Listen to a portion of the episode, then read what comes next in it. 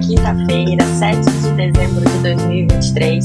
Sejam todos bem-vindos ao Minuto Mega, o seu café da manhã energético, transmitido diariamente pelo Instagram, na sequência disponível como podcast na sua plataforma de áudio digital preferida.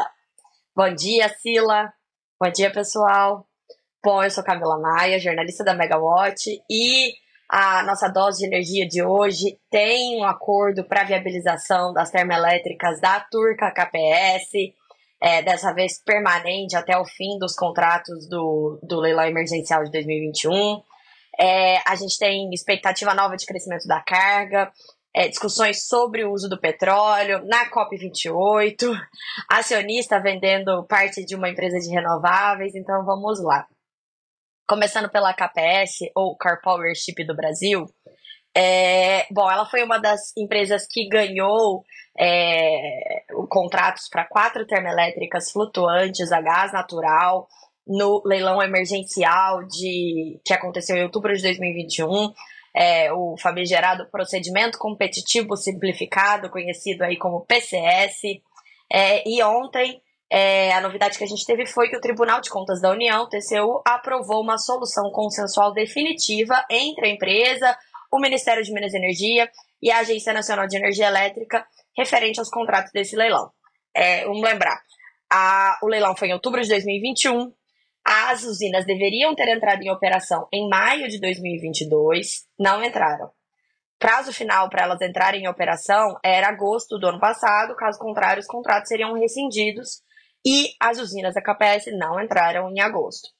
A KPS Contudo, foi na ANEL, né, alegando que não tinha responsabilidade pelo atraso, houve problemas no licenciamento ambiental, é aquele pedido que a gente chama de excludente de responsabilidade. É quando eu falo, olha, eu atrasei, mas a culpa não é minha, então me dá um perdão aí e me deixa continuar com meus contratos.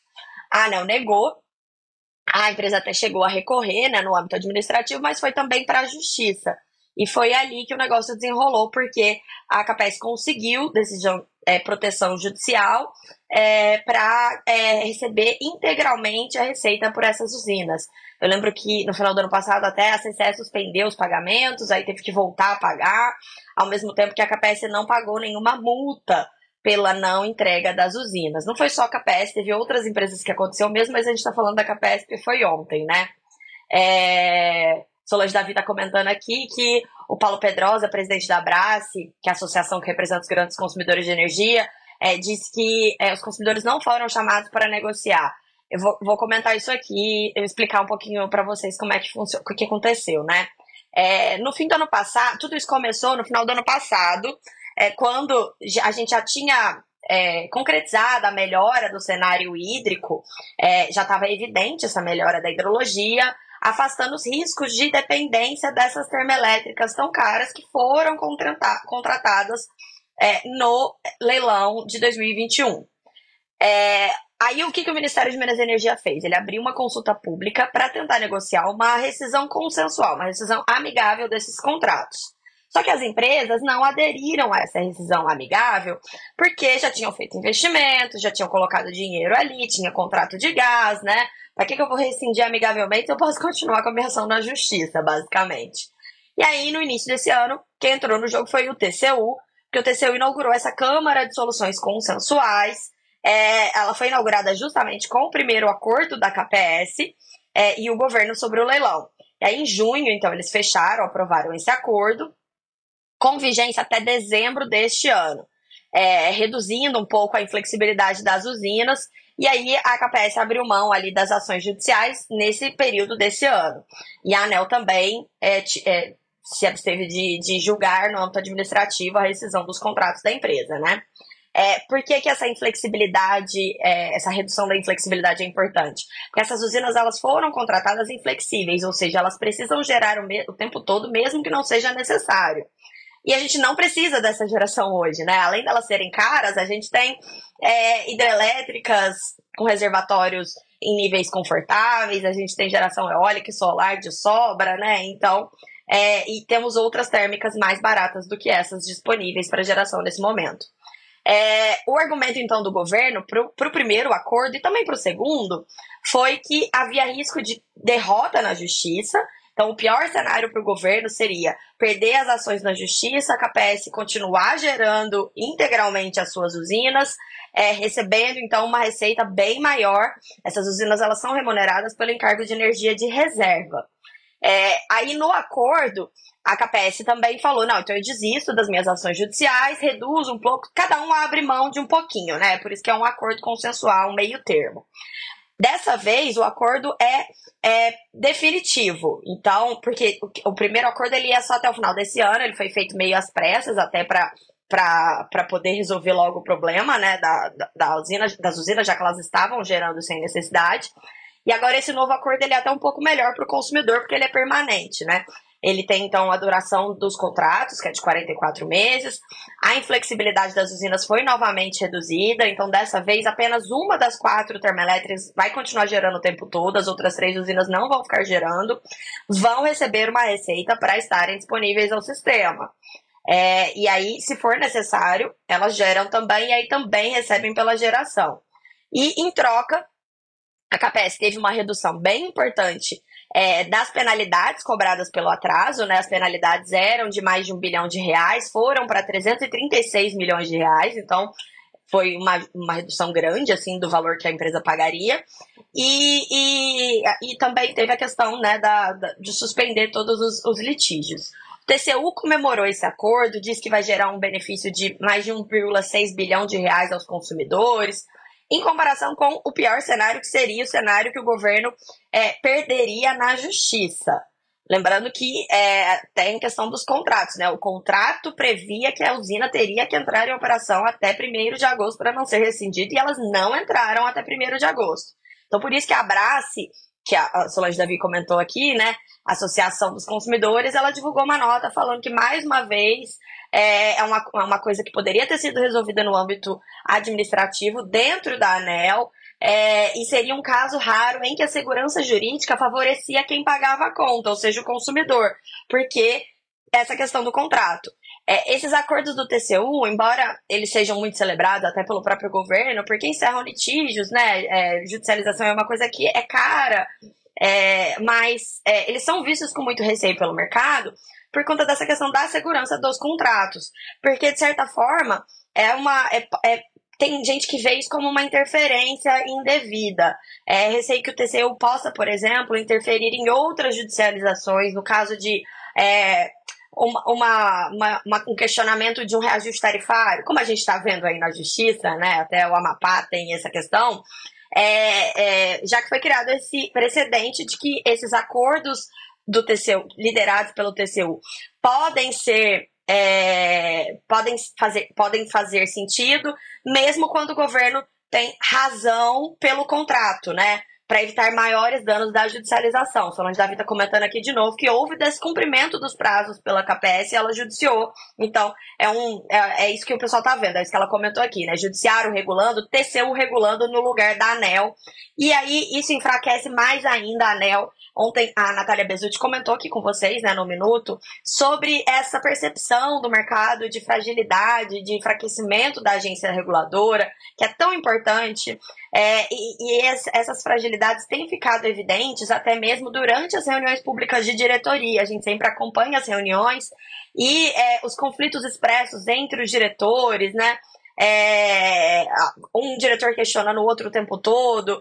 Então, tirar da ANEL e do âmbito administrativo esse processo da KPS foi mais uma evidência dessa situação que já não é boa. A reunião do TCU ontem ela era muito esperada por outro motivo, que era a, a necessidade de aprovação da regra para prorrogação das concessões de distribuição que vencem nos próximos anos. É, o ministro Antônio Anastasia retirou o processo da pauta de julgamento do tribunal ontem. Então, agora, a última esperança é que o TCU julgue é, essa, essa proposta até o final do ano, ou seja, na última reunião do ano, na última sessão de julgamento do ano, que é quarta-feira da semana que vem. Por que, que existe essa urgência? A IDP Espírito Santo é a primeira das distribuidoras que vai ter a concessão vencendo em 2025. E aí, pelos prazos contratuais, mais uma vez, ó, os contratos, né? A gente aqui defende muitos contratos, que é uma coisa muito importante no setor de energia.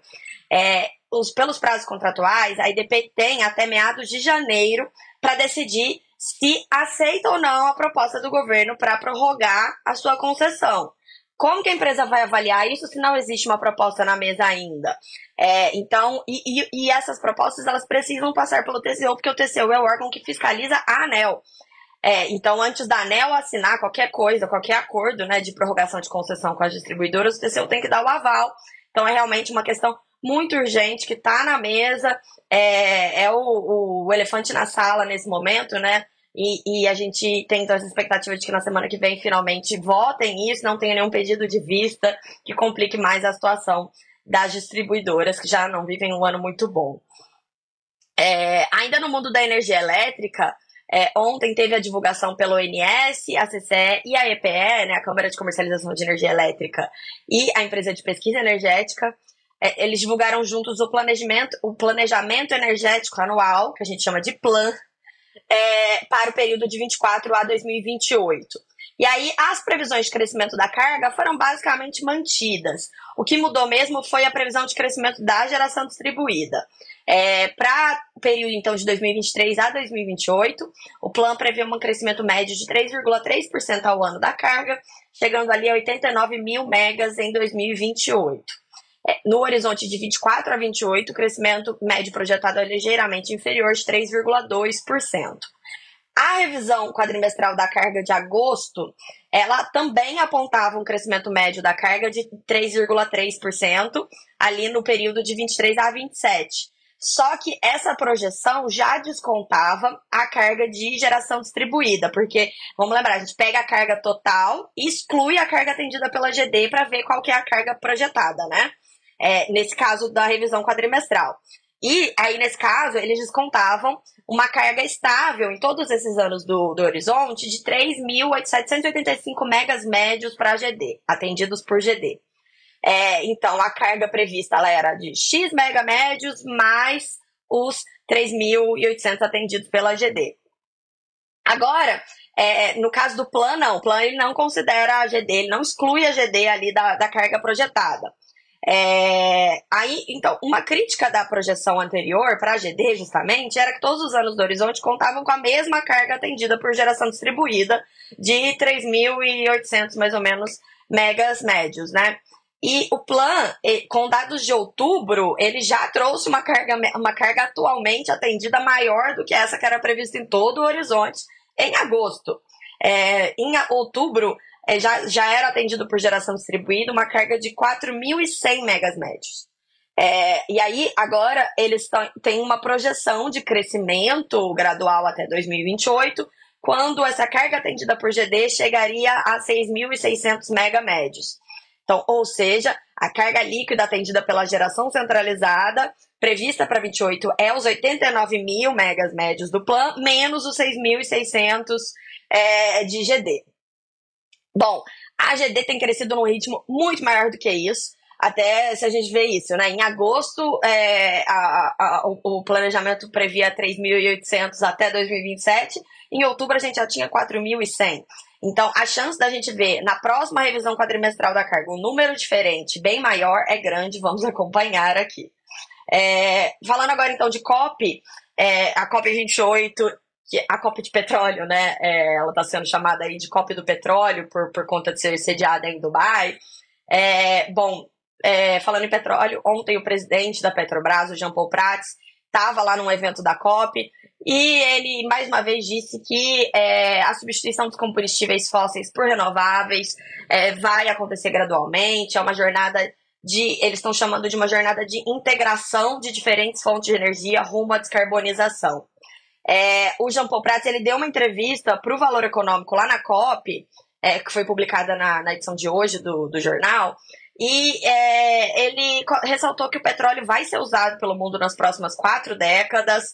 É, isso justifica, segundo Jean Paul Prats, investimentos em novos poços de petróleo. É, e segundo ele, a, a, apenas daqui 20 a 25 anos é que o portfólio de energia limpa da Petrobras vai se igualar com o portfólio de petróleo. É, até o plano de negócios da Petrobras para os próximos anos, a maior parte, mais uma vez, vai para exploração e produção de petróleo, né? É, bom, O Jean Paul Prats, nessa entrevista, ele também rebateu que a COP seja do petróleo, falou que os, os árabes, os países árabes, né, organizando, que estão organizando o encontro deste ano, eles têm a certeza de que a era do petróleo está chegando ao fim, por isso que estão, inclusive, investindo aí na COP, na transição energética, embora a commodity ainda vá permanecer relevante por muito tempo. É, as petroleiras americanas ExxonMobil e Chevron, inclusive ontem, anunciaram é, investimentos projetados para os próximos anos. Daqui a pouquinho vai subir uma reportagem no site da Megawatt com esses dados. E são valores bastante expressivos, reforçando então aí essa tendência de manutenção do crescimento do mundo do petróleo, apesar dos esforços de descarbonização, já que ainda não existem alternativas é, economicamente viáveis que substituam os, os combustíveis fósseis aí no mundo de hoje. É, a gente vai acompanhar nesses próximos dias, né, os últimos dias da COP, justamente qual vai ser o tom do comunicado final. Se vai falar em descarbonização, se vai falar em eliminação de combustíveis fósseis ou não. É, é difícil porque o, o, os comunicados da COP são feitos por consenso, né? Então, dificilmente a gente vai ter essa eliminação dos combustíveis fósseis, mas o tom desse comunicado vai ser bem importante para a gente entender o que vai acontecer.